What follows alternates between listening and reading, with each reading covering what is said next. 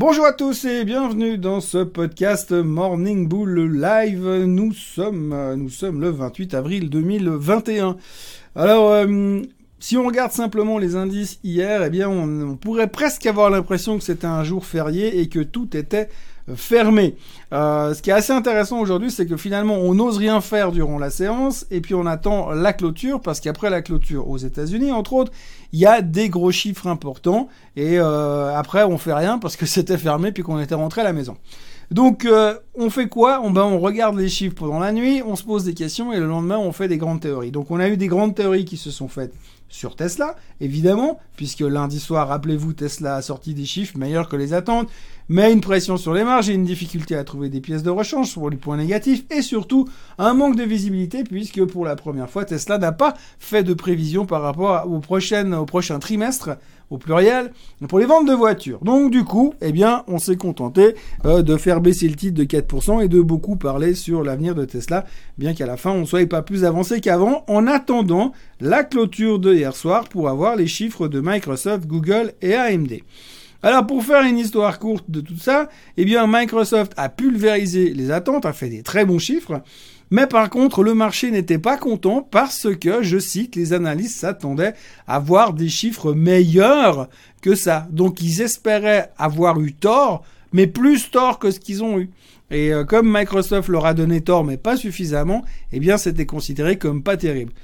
Oui, je sais, si vous êtes psychologue ou psychiatre, il y a une chier de boulot à faire de ce côté-là, parce que pour l'instant, ça devient super inquiétant. Néanmoins, Microsoft perdait 2,6% hier soir à cause de ça, mais aussi à cause du fait que ça fait trois jours de suite qu'elle bat des records d'altitude et que les gens se sont dit peut-être il est temps de prendre les profits. Donc, très bon chiffre de Microsoft, carton au niveau du cloud, blablabla. Donc, franchement, rien à dire, mais bon, les marchés s'y attendaient, et les marchés n'étaient pas contents parce qu'ils n'ont pas fait assez mieux que ce qu'ils ont fait de mieux. Eh oui, compliqué. De l'autre côté, bien, on est Google. Alors eux, Google, c'est carton plein. Hein. Ils ont fait tout juste. Ils ont pulvérisé les attentes, tellement pulvérisé que là, personne ne trouvait rien à redire. Chiffre exceptionnel, chiffre excellent, c'est beau, c'est génial. Euh, à la limite, ils vendraient des voitures électriques, ce serait parfait. Mais Google a fait un superbe trimestre et le titre prenait encore 5% hier soir after close donc plus haut de tous les temps, etc., etc., etc.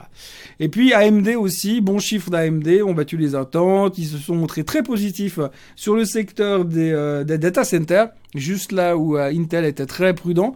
En gros, on a quand même un peu l'impression qu'Intel est en train de se faire bouffer des parts de marché, et AMD reprenait 3% after close hier soir. Et aujourd'hui, qu'est-ce qu'on va faire? Il se pourrait qu'on soit très mou dans la journée, puisqu'on va attendre évidemment plein de choses. Tout d'abord, Apple, Facebook, entre autres, mais aussi des boîtes comme Logitech ou Qualcomm qui publieront after close. Donc pas grand chose à attendre avant, si ce n'est Spotify ou Shopify ou Boeing. Mais c'est pas ce qui va nous changer la vie. On va vraiment attendre une vision sur Apple. Alors, est-ce qu'Apple va nous faire du Google ou va nous faire du Microsoft? Ce sera la grande surprise. Le gros avantage, c'est que Apple n'a pas battu ses plus hauts historiques trois fois de suite récemment. Donc, qui sait? C'est peut-être pour ce soir. Euh, autrement, il y aura évidemment, bien sûr, Monsieur Powell qui va nous répéter pour la 187e fois la même histoire, comme quoi l'inflation est sous contrôle, que les taux ne monteront pas, que ça ira mieux, ça ira mieux demain, ça ira de toute façon mieux et ça va bien se passer. Donc son discours habituel de motivation pour conclure les deux jours de meeting de la Fed. On enchaînera ensuite ce soir avec le premier discours de Monsieur Biden devant le Congrès qui lui va nous parler des capital tax gains, entre autres. On va parler aussi du SMI qui va intégrer un petit peu l'idée du jour, mais c'est plutôt une idée globale qui fait partie d'une réflexion. Si vous regardez un petit peu ce qui s'est passé sur le SMI ces derniers temps, on a tenté la cassure des 11 290 sauf erreur qui ont été euh, qui ont là où on a échoué lamentablement et puis depuis on baisse euh, avec des résultats qui étaient bons plus ou moins ou très mauvais euh, mais globalement, on a l'impression que le pire est dans les prix. Je, m'explique. D'abord, il y a eu les, chiffres de Roche qui étaient bons, mais bon, on a pris les profits. On a eu les chiffres de Nestlé qui étaient bons, mais bon, on a pris les profits. On a eu les chiffres du Crédit Suisse qui étaient les chiffres du Crédit Suisse avec la perte d'Archegos, et là c'est pas des profits qu'on a pris mais c'est des tôles. Ensuite on a eu les chiffres de Novartis qui étaient décevants, donc on a vendu Novartis. Ensuite on a eu UBS qui a annoncé qu'ils étaient aussi pris dans Archegos, beaucoup moins que le Crédit Suisse, et on a tapé sur le titre qui a terminé en baisse encore une fois. Et puis derrière, vous avez eu encore euh, des boîtes comme Suisse ou comme Zurich qui ont pris les profits, pas les profits, les dividendes, qui ont payé leurs dividendes. Résultat, vous avez eu pas mal de titres qui, étaient sous pression et on revient gentiment sur une, un support technique dans la zone des 11 000 sur le S&P qui correspond à peu de choses près avec la moyenne mobile des 50 jours. Donc ce serait plutôt intéressant comme niveau d'achat. Donc voilà, c'est pas une idée immédiate qu'il faut mettre en, place tout de suite, mais c'est simplement à surveiller parce que je pense que cette moyenne mobile des 50 jours et ces 11 000 sur le SMI seront un point d'inflexion assez intéressant pour se repositionner.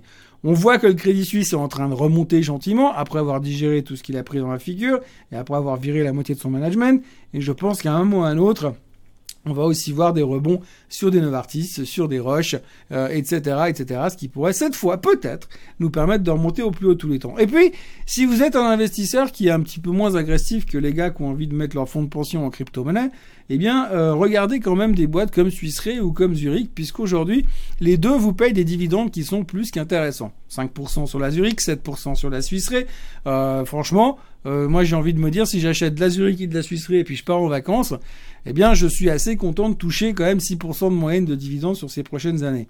Pour autant que vous vous installez dans un paradis fiscal et que vous ne payez pas l'impôt anticipé, mais ça, c'est une autre histoire. Voilà, donc c'est plutôt intéressant de ce côté-là et je pense qu'il faut surveiller le SMI pour jouer quelque chose dans ces prochains jours. Ça me paraît plutôt pas mal. Une fois n'est pas coutume.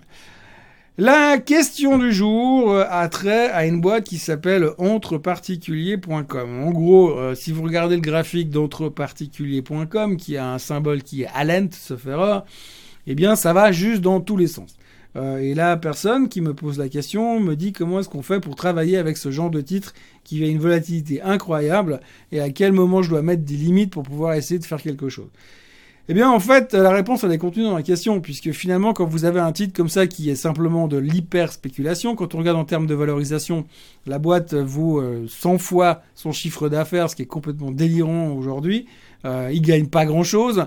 Leur business model n'est pas appelé à se développer. À la limite, je suis plus, euh, je suis plus enclin à croire en la performance d'une euh, GameStop parce que à la limite s'ils réussissent leur changement du euh, du physique au digital, je pourrais comprendre. Mais entreparticulier.com, c'est un site de petites annonces. Qu'est-ce qui vont nous révolutionner au milieu de tout ça? Euh, donc j'ai un petit peu de doute par rapport au business model, j'ai un peu de doute à la hauteur de la valorisation. Alors oui, on entend dire que le patron serait prêt à vendre sa société, il y a des rumeurs de takeover. D'accord, mais qui aujourd'hui va aller payer un site de petites annonces 100 ou 200 fois ce qu'il gagne, avec quoi comme intention, euh, quoi comme truc à faire derrière? C'est quoi l'idée? Alors je sais pas. Euh, comment travailler ce genre de truc? Ben écoutez, vous avez deux solutions. Soit vous dites, ben voilà, le titre, il, euh, traite entre 15 et 25 depuis quelques temps. Ben, quand il revient à 15, j'essaie d'en acheter. Et puis, ben, flip de coin, on verra bien ce qui se passe. soit alors, vous prenez l'argent que vous voulez mettre dans ce titre-là. Vous prenez votre voiture, vous allez jusqu'au au tabac le plus proche au kiosque le plus proche et vous jouez le même montant euh, à l'euro million pour vendredi prochain et je pense que vous risquez d'avoir à peu près la même satisfaction. C'est ce que j'ai envie de dire. Il n'y a pas de règles, on peut pas dire sur une boîte comme ça où on peut traiter euh, facilement et quelles sont les règles. Les règles, elles sont, elles sont fixées par ceux qui ont le volume dans les mains. Et quand vous regardez les volumes sur euh, Alent, sur entreparticulier.com, eh bien vous voyez que tout d'un coup vous avez 20 000 titres traités, puis le lendemain vous avez 10, 20, 30 fois ça. L'autre jour, j'ai vu, ils ont traité 10% de la capitalisation boursière sur une seule journée. Donc ça veut dire qu'il y a des mecs qui ont des gros tickets et des mecs qui savent comment faire bouger le titre.